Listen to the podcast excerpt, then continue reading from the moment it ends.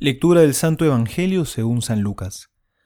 Al ver Jesús que la multitud se apretujaba, comenzó a decir, Esta es una generación malvada. Pide un signo, y no le será dado otro que el de Jonás. Así como Jonás fue un signo para los ninivitas, también el Hijo del Hombre lo será para esta generación. El día del juicio la reina del sur se levantará contra los hombres de esta generación y los condenará porque ella vino de los confines de la tierra para escuchar la sabiduría de Salomón, y aquí hay alguien que es más que Salomón. El día del juicio, los hombres de Nínive se levantarán contra esta generación y la condenarán, porque ellos se convirtieron por la predicación de Jonás, y aquí hay alguien que es más que Jonás. Palabra del Señor, gloria a ti, Señor Jesús. Hoy el Señor llama a los judíos de su época generación perversa, pervertida, malvada. Les dice perversos porque han endurecido el corazón a Dios, porque se han desviado del camino. Eso significa pervertir, desviar del camino recto, desorientar y llevar a alguien a la perdición.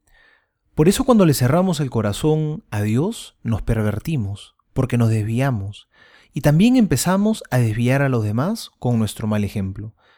Porque cuando sacamos a Dios del centro de nuestra vida, nosotros nos convertimos en el centro y nos volvemos egoístas y todo se empieza a desordenar y desviar.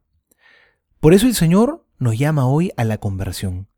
Así como Jonás fue el signo para la conversión de esa ciudad perversa que era Nínive, a nosotros se nos ha enviado una señal mucho más grande, de la cual Jonás solo fue figura.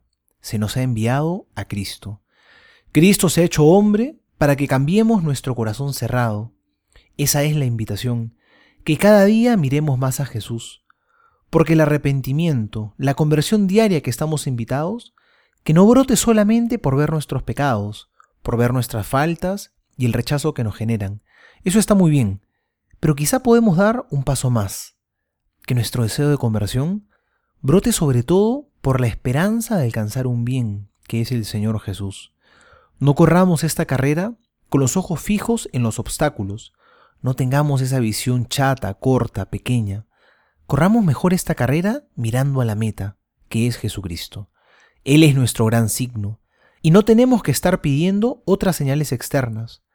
A veces queremos poner nuestra confianza para no desanimarnos, para seguir adelante, no en Jesús, sino en lo bien que hacemos las cosas, en los resultados de nuestros proyectos, en el reconocimiento que recibiremos de las otras personas. Y si no es así, nos desanimamos. Es parecido a estos judíos que le pedían a Jesús signos externos para creer.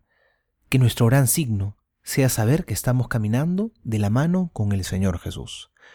Soy el Padre Juan José Paniagua y les doy a todos mi bendición.